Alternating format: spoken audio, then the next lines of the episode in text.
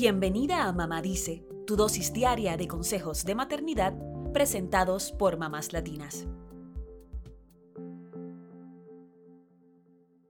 Me atrevería a decir que todas las madres quieren celebrar que sus hijos van al baño solos y que ya no tienen que cambiar pañales, pero el proceso de entrenamiento para que los niños aprendan a usar el inodoro, el llamado potty training, puede ser una pesadilla, al punto de que muchas madres se resignan a cambiar pañales hasta la secundaria.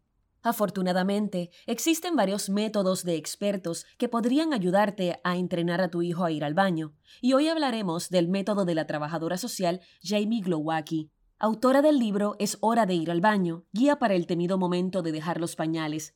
En inglés, el método se conoce como Oh Crap Potty Training y también está incluido en el libro Oh Crap Potty Training, Everything Mother Parents Need to Know to Do It Once and Do It Right. Se trata de un método de seis pasos que explican con detalles qué debes hacer en cada etapa del proceso de entrenamiento para eliminar el pañal. Hoy haremos un resumen de los trucos más útiles de Glowacki que esperamos te sirvan para tu experiencia con tus pequeños. Número 1. No esperes hasta que creas que el niño está listo para ir al baño solo. Según Glowacki, no habrá un momento en que el niño diga estoy listo.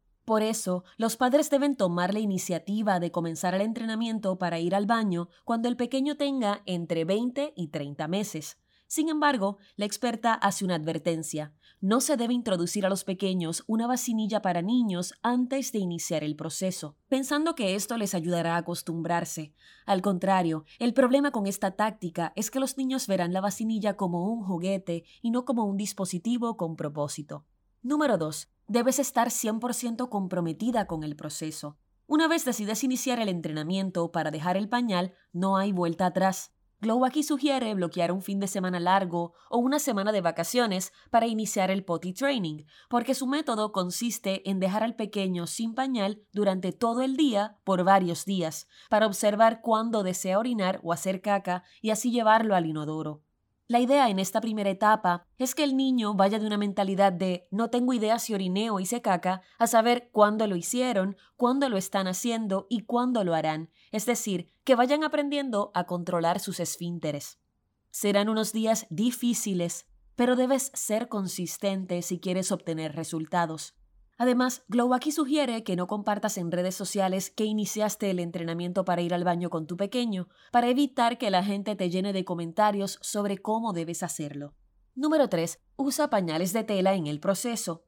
Aunque parte del entrenamiento requiere que el niño esté sin pañal, la experta recomienda que en otras etapas del método se utilicen pañales de tela para que el pequeño sienta cuando está mojado.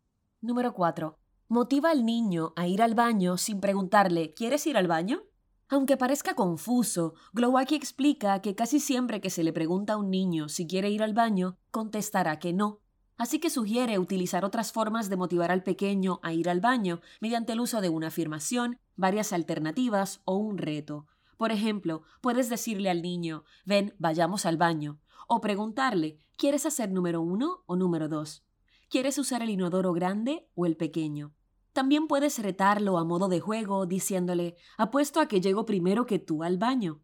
Si a pesar de utilizar estas alternativas, el niño dice que no quiere ir, pero sabes que necesita ir, Glowacki propone otras sugerencias, como preguntarle si quiere ir en cinco minutos o acercarle la vacinilla para niños. Número 5. Haz que el proceso de aprendizaje para ir al baño sea divertido. Glowacki recomienda usar plastilina para explicarles cómo es el proceso de hacer popó para que lo puedan visualizar sin tenerle miedo. Número 6. Otro de los trucos de Glowacki es tener cerca un vaso rojo. El vaso no es para tomarte una cerveza cuando te sientas frustrada con el proceso. Es para atrapar la orina de tu hijo si no le da tiempo de llegar al inodoro o a la vacinilla. Número 7. Cómo actuar si hay una lucha de poder o una regresión. Es posible que en el entrenamiento el niño se canse y se niegue a seguir instrucciones o a ir al baño. Glowacki recomienda soltar el control y darle un espacio al niño sin regañarlo. No se trata de rendirse, sino de adaptarse al ritmo del pequeño. Además, la experta explica que una regresión puede ser normal si hay un gran cambio, como una mudanza o un divorcio, antes o durante el proceso de entrenamiento para ir al baño. En esos casos en que el niño quiera volver a ser un bebé, lo ideal es ir a terapia de familia y hablar con el pequeño. Es posible que necesite usar el pañal mientras se adapta a la nueva realidad. Recuerda que lo más importante en todo este proceso es tener mucha, mucha paciencia. Piensa que esto es otro paso en el desarrollo de tu hijo y confía en tus instintos. Además de sus libros sobre su método O-Crap Potty Training, Jamie Glowacki tiene un blog y un canal de YouTube con más consejitos sobre el entrenamiento para ir al baño. Eso es todo por hoy. Acompáñanos mañana con más consejitos aquí en Mamá Dice y síguenos en mamáslatinas.com, Mamás Latinas en Instagram y Facebook y Mamás Latinas USA en Twitter.